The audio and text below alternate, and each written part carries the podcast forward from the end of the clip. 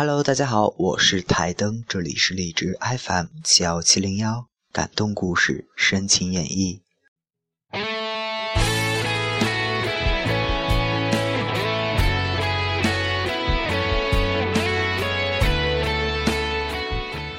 最好的友情不是陪伴。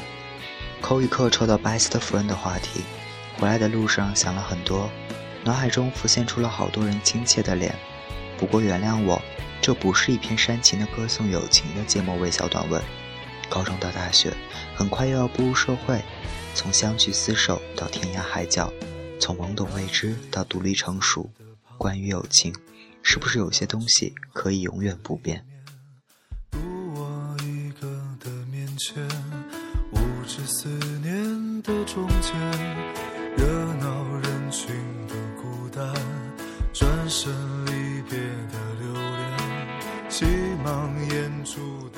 微博上很流行一些有关于友情，如同口香糖一样，让人嚼着就幸福的只言片语。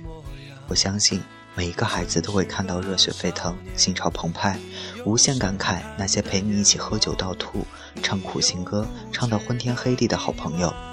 然而走到今天，我不再相信真正的友情就是所谓的陪伴。你爱我胜过爱你自己，你说永远都不。失恋的时候，你抱怨朋友为什么不能通宵达旦的陪着你，安抚你受伤的心灵；无聊的时候，你抱怨朋友为什么不能陪着你聊天、看剧、打游戏，他就那么忙吗？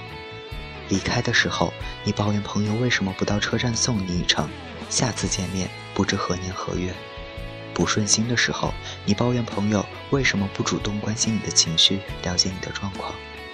我想，这样未免是对好朋友的曲解。有句常说的话：“君子之交淡如水。”我们不以君子自居，但是君子有一样品质是值得我们所有人学习的，那就是独立。在独立的基础上，我们来谈友情。好朋友应该懂你，和你有相同的思维方式，便能够感同身受，懂得你的想法，懂得你的感受。在这种懂得面前，语言是不必要的，他甚至可以懂得你的沉默。曾是个少年，你爱我胜过爱你自己。你说永远都不改变，你说永远都不改变。真正的友情不需要符号标记，不需要大声宣扬。如果你懂得友情的意义，我想你会充满感激。